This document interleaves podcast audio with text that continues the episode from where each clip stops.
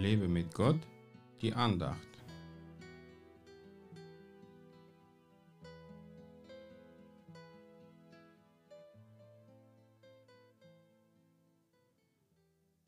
Die Hohenpriester aber und der ganze Hohe Rat suchten falsches Zeugnis gegen Jesus, dass sie ihn töteten, und fanden keins, obwohl viele falsche Zeugen hierzu traten.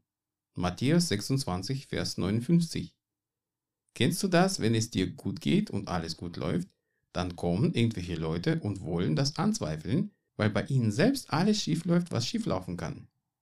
So haben die hohen Priester Jesus beneidet, weil das Volk sich nicht mehr um sie, sondern um Jesus versammelte, der Zeichen und Wunder getan hat, die hohen Priester nicht vollbringen konnten.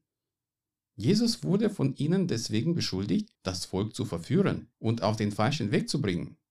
Sie haben versucht, ihn in theologischen Fragen zu fangen, aber er kannte sich mit den Schriften besser aus als sie alle zusammen.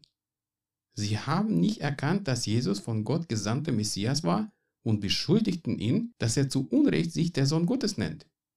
Nun, wenn du ein reines und heiliges Leben führst, werden viele Menschen daran zweifeln, dass du wirklich auf dem richtigen Weg bist, wenn zum Beispiel dein Handel ihren theologischen Vorstellungen nicht entspricht.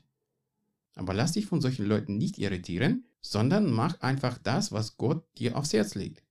Auch wenn dann falsche Zeugen auftauchen, die irgendwas an dir zu bemängeln hätten, lass sie einfach reden. Hauptsache, du bist dir ganz sicher, dass Gott höher ist als alle deine Schwächen und dass Jesus dir alle Fehler, die du früher gemacht hast, bereits vergeben hat. Die Hohenpriester wollten ihr Recht beweisen und Jesus daran zweifeln lassen, dass er der Sohn Gottes ist, der die Welt retten soll. Aber Jesus ließ sich nicht irritieren, weil er genau wusste, woher er kommt und wohin er geht. Frage Gott nach seinem Plan für dich, damit dich niemand von deinem Weg mit ihm verleiten kann. Gott segne dich.